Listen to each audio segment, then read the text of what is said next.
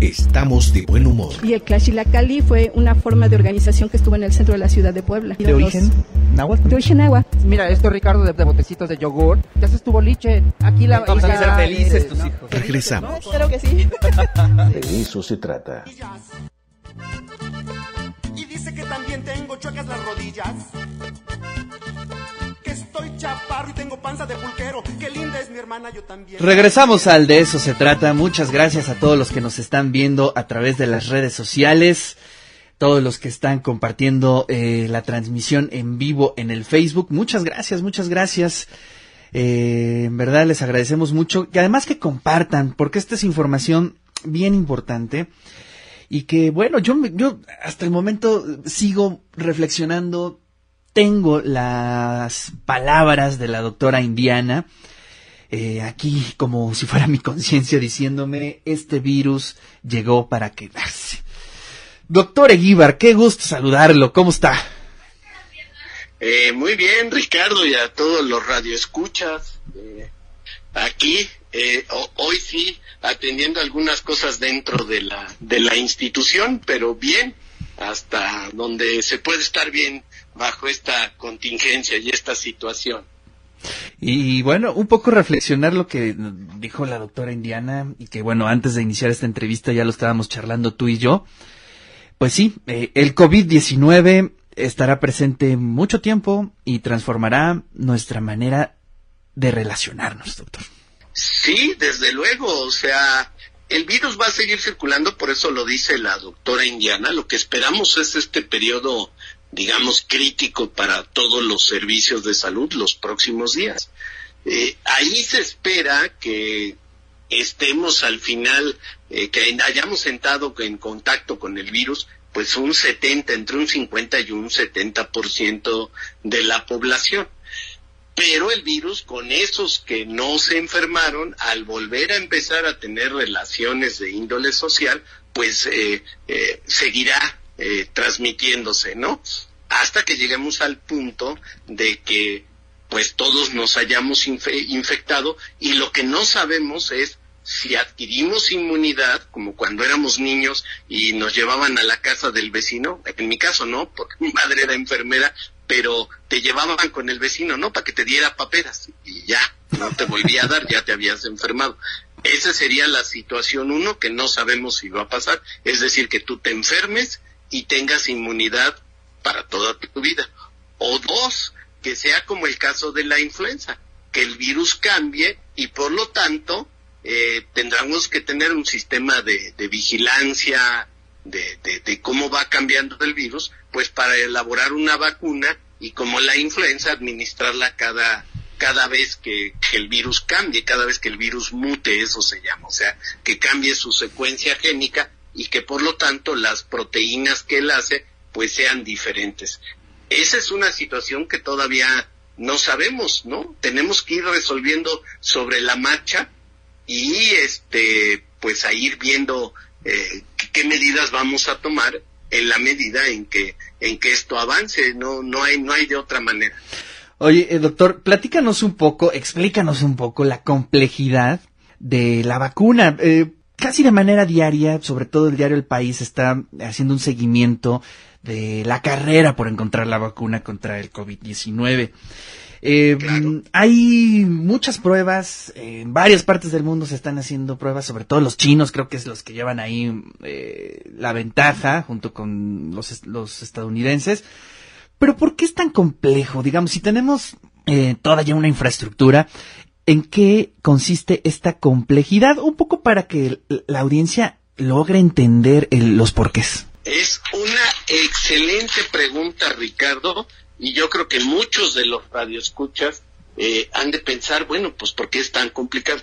Primero tenemos que tener plena seguridad de que la vacuna te da una respuesta inmune muy buena, de tal manera que te proteja, y eso hay que medirlo. Hay varias maneras de hacer vacunas. Este, por ejemplo, el toxoide tetánico nos protege del tétanos porque esa bacteria produce una toxina eh, que nos produce pues alteraciones severas. Entonces, esa vacuna no va contra la bacteria, sino contra esa toxina. ¿sí? Lo mismo se sucede con la tosferina. La vacuna no va dirigida contra la bacteria, sino contra la toxina que produce esa bacteria. Entonces, este, pues, pues, pues ahí tienes un tipo. Otras bacterias son de virus atenuados, es decir, se usa el propio virus, se hacen una serie de maniobras en el laboratorio para que no sea infectivo, pero que sí sea capaz de producir la respuesta inmunológica. Y entonces así va contra el virus, ¿sí? Directamente, eh, como el caso de la influenza que nos, nos deberíamos de aplicar anualmente. En México, por razones y pues de ya de mucho tiempo, por ejemplo, no somos vacunados todos, pero, lo, pero los que convivimos, como en la universidad, que somos 120 mil gentes, deberíamos de ser vacunados absolutamente todos. Debería de ser una obligación. El problema es que no hay suficiente número de vacunas. Para hacer, es, por ejemplo, las vacunas de la influenza se usan embriones de pollos, huevo, eh, huevos embrionados, es decir, el huevo que nos comemos nosotros se produce con hormonas y no hay un pollo adentro, ¿verdad? Y nos lo podemos desayunar. Pero normalmente un huevo pues da origen a un pollo, a un nuevo ser. Es la manera en cómo se reproducen las aves. Bueno, eh, esos que están embrionados, que tienen un embrión, ahí se hace ya es muy estandarizado, se les inyecta el virus y después de ahí se saca, digamos, el principio activo y luego se elabora la vacuna. Por eso es que la gente que es alérgica al huevo no puede ser vacunada contra la influenza, porque puede tener residuos de, del huevo. Se usan los embriones, la célula de los embriones, para que el virus se reproduzca. Recordemos que el virus no es estrictamente un ente vivo él necesita de, las células de nosotros o de un animal o de una planta o de una bacteria para reproducirse, para hacer nuevos vivos. Usa nuestro núcleo, nuestro sistema para reproducir las células, para reproducirse él. Digamos, para decirlo en términos monedos, es un hacker del sistema de reproducción de nuestras células. Fíjate que ahorita que estás platicando todo esto, este doctor, eh, me llega la imagen de esta mm, figura mitológica, la hidra, ¿no? ¿Te acuerdas de ese monstruo con un chorro de cabezas? ¿No? Y que de pronto le cortabas una cabeza y de esa misma cabeza le salían diez cabezas más, ¿no? Eh, es un poco la analogía con este virus, ¿no? Claro, bueno, hay miles de virus. Yo, yo ahora les puedo decir que están los radioescuchas un virus de ARN, de ácido ribonucleico, que ya hemos olvidado y que por cierto está repuntando eh, por, por, por malas prácticas, en este caso de, conducta sexual, es el virus de la inmunodeficiencia humana. Este, eh, un doctor de, aquí de, de, México, el doctor Carranca, que trabaja en el Instituto de Investigaciones Biomédicas, tiene una foto de un linfocito. Los linfocitos es un tipo de las células blancas que nos defienden de las infecciones llenos del virus del SIDA, ¿no? Obtenido de una muestra de una mujer cuando le hicieron un papá Bueno, pues, pues ese linfocito adentro de él tiene millones de copias del virus de la inmunodeficiencia humana. Por eso es que hemos, se ha hecho todo este, esta parafernalia. Y ya lo hemos visto en Nueva York se saturaron, ¿no? Este, los hospitales. No solo eso, se saturaron los, los, no hay ataúdes. ¿No? O lo que pasó en Guayaquil. Por eso tenemos, de verdad, quédense en casa, no salga si no necesita salir urgentemente, busque el mecanismo para evitar el contagio, porque hoy en la mañana yo oía otra entrevista, estaban muy preocupados cuando haya un, un, un, un respirador eh, disponible y dos personas. ¿Qué va a hacer el personal de salud? Bueno, pues ahí hay normas de bioética internacionales que van a determinar a quién van a conectar a un respirador. Eso, eso es horroroso, eso es este pues de película de terror. y eso ya lo vimos en Italia, lo, hemos visto en otros lados en donde pero, pero, pero hay normativas internacionales que son las que eh, pues tendremos que seguir en esa condición extrema. Por eso es mejor no llegar al hospital y saturar a los sistemas de salud porque pues eso ese es un problema, ¿no? Claro. Oye, me llama la atención, además, eh, creo que es importante que se ponga sobre la mesa, es decir, una persona que se infecte eh, eso no le asegura que en un momento futuro pueda infectarse otra vez, o sea, que no sea inmune. Eso es, eso es precisamente parte de lo que no sabemos, ¿no? Porque si el virus es muy estable, estos virus son muy grandotes. Entonces, entre más grandote el virus, eh, la teoría dice que es más estable. Por lo tanto, la probabilidad de que mute es baja. Las mutaciones hasta ahora que se han ya este, reportado no cambian, digamos, en esencial al virus. Entonces, eso es una ventaja porque entonces la vacuna, regresemos a la vacuna, sería altamente eficaz. Pero tú ahora vas a tener que tener las facilidades para hacer una nueva vacuna en el mundo y eso requiere normas de seguridad. Decíamos, estaba esto de los de los pollos, bueno, pues ahora va, va, va a tener que hacerse una nueva facilidad, una nueva fábrica donde se tengan, vamos a suponer, los pollos, el proceso de purificación y de hacer la vacuna. Hay una cosa que es, eh, que es muy interesante. Eh, parece ser que lo, la, las facilidades que se tienen en uno de los laboratorios en Francia para hacer la vacuna de las paperas puede usarse para hacer una vacuna. Porque una vez que ya, digamos, pasemos las pruebas, hay que verlo, escalarlo a nivel industrial hacer millones de, dosis de vacuna, ¿verdad? O miles de millones si queremos vacunar a toda la población del mundo. Eh, entonces, la, yo leía un artículo en donde decían, muy bien, eh, si usamos las facilidades que ya tenemos para producir la fábrica, eh, en la fábrica de paperas la vacuna, pues esto va a hacer que ellos hagan la vacuna contra el coronavirus, pero que no dejen de hacer la vacuna de las paperas porque claro. hay que seguir vacunando a todos los niños que nazcan contra las paperas, ¿no? No vaya a ser que, este, decía mi tía, por darle el chirrín, le demos al chirrión, ¿no? Entonces, ah, ya tenemos vacuna contra el coronavirus, esa es la buena noticia. La mala es que ya no estamos haciendo vacunas contra las paperas. Entonces, prácticamente hay que empezar a construir esas fábricas que van a ser la, la nueva vacuna contra el coronavirus. Entonces, eh, digamos, seguimos en un reto. Esto, eh, eh, esto es una lucha contra un ente vivo que, hay que estarlo estudiando, que hay que estarlo analizando. Pero fíjate nada más lo que ha hecho la ciencia en tres meses, tres meses y medio. Conocemos al virus, conocemos su secuencia, sabemos cómo está mutando, sabemos cuánto vive en las superficies, eh, etcétera. El valor enorme que ha tenido la ciencia para eso. Y luego lo que llamamos tecnología, que es ciencia aplicada, que es para hacer la vacuna. Ya la gente está pensando. Ya dijo eh, la Fundación Melinda Bill Gates que ellos le ponen dinero en cuanto esté una vacuna que se demuestre que es efectiva. Y ya hay otras organizaciones filantrópicas que están diciendo, nosotros le vamos a poner dinero, porque hay que construir los edificios y hay que contratar a las personas que van a trabajar para hacer esta nueva vacuna. Wow, si, si tuviéramos que hacer una analogía con una novela, este, doctor, eh, ¿en qué página iríamos? Eh, tengo la sensación de que falta mucho todavía. Sí, sí, sí, sí, digamos que estamos, eh, hemos pasado la introducción y apenas empieza a desarrollar el meollo de la novela. O sea que estamos descubriendo, estamos empezando a ver dónde está el conflicto.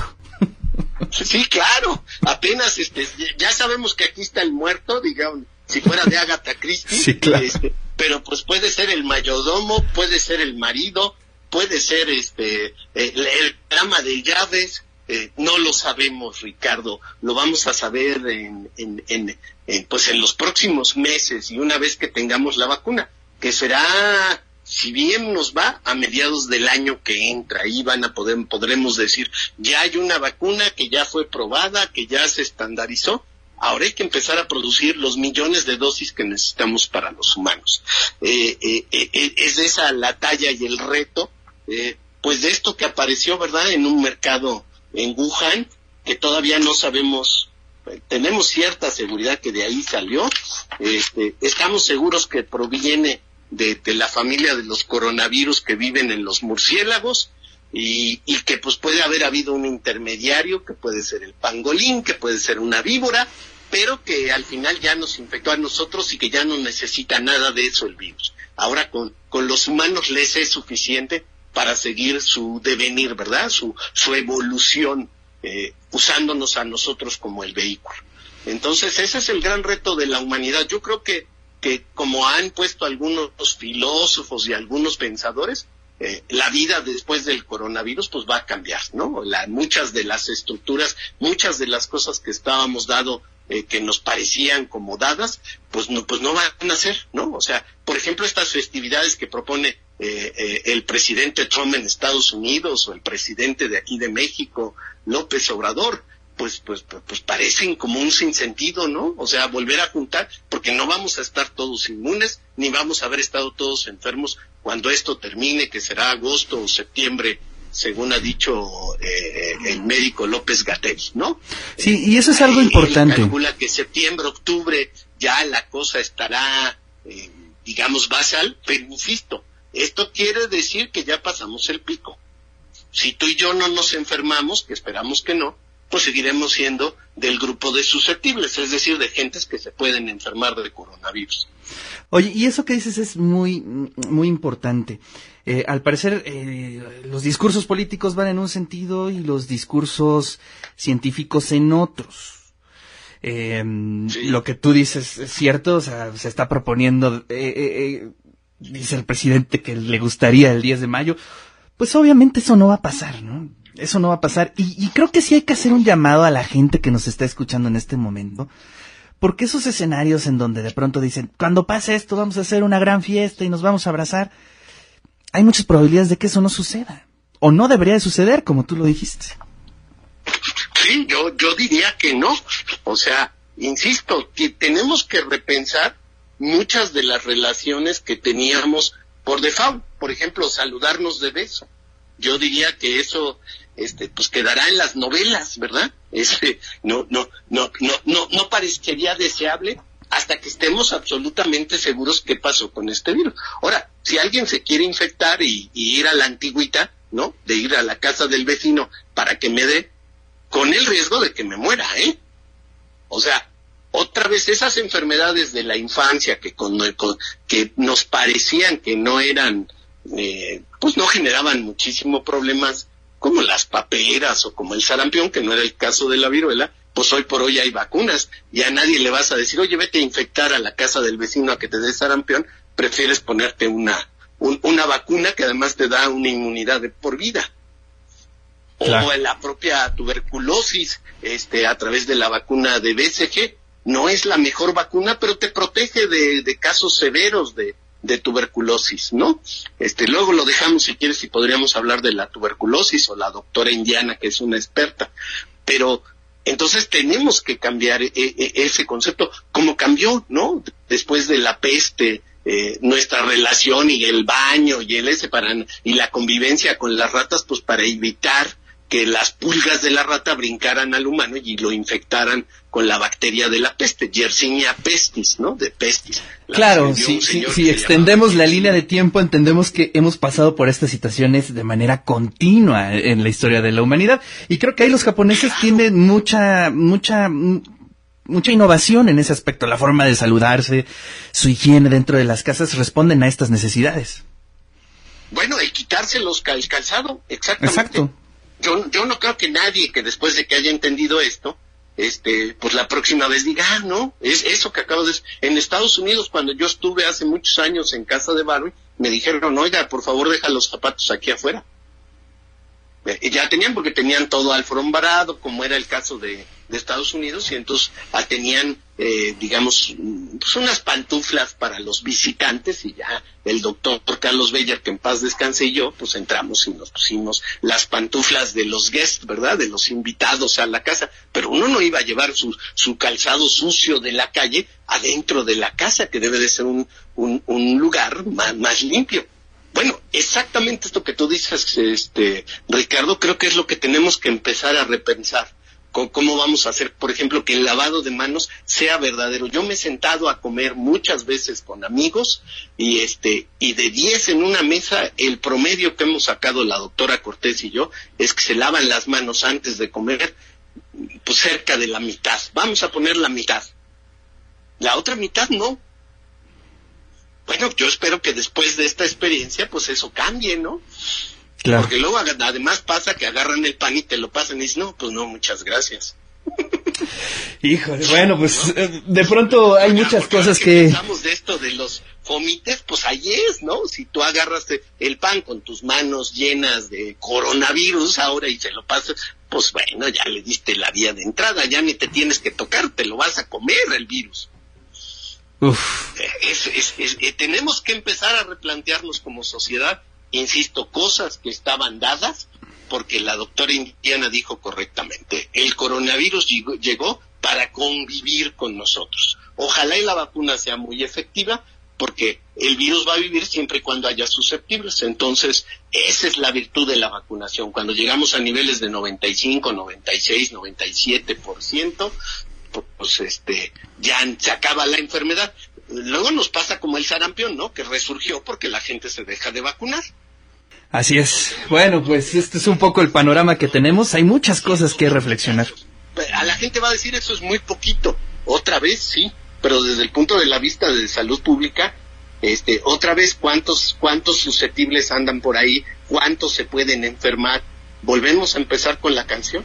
Por estos 120 casos, pues son muchos. Ahorita lo del coronavirus, pues aplacó el sarampión, sigue creciendo. Por cierto, en la Ciudad de México y el Estado de México. Claro, ese es Entonces, un, ese tienen es un buen ejemplo. brote. ¿Eh? Es un buen Entonces, ejemplo de cómo se le puede vacuna, pues reactivar, ¿no? Así es, Ricardo. Doctor, pues muchas Entonces, gracias pues, por su tiempo. No, al revés, yo muy enca- encantado y estaré atento a leer la bibliografía y si encuentro o sé algo, eh, este, de inmediato me comunico contigo para que los radioescuchan lo sepan. Yo creo que ya vamos a dejar los martes, ¿qué te parece, este doctor, para que estés con nosotros semana tras semana, para ir actualizando, pues las lecturas que tú haces, las innovaciones, pues todo lo que se está generando, porque debemos estar muy atentos a lo que se dé. Lo haré con, con mucho gusto, Ricardo, para informar a la comunidad universitaria y a, y a todos los radioescuchas de Puebla y de más allá y de nuestros paisanos que alguna vez me dijiste, eh, pues están atentos a, a Radio Universitaria. Radio WAP presentó Conectado. ¿Cuál es la importancia del servicio social? Primero, la parte del servicio a la comunidad. De eso se trata. tarea de impulsar la formación de puntos de lectura en nuestra ciudad. De eso se trata. algunos- José Agustín en libros. La tumba no la releería, pero inventando que De sueño, eso se está trata. haciendo tarde y... Muy bien, tenemos a los ganadores, Francisco Alfredo Gómez Coca con el libro de. De eso se trata. Desconectado.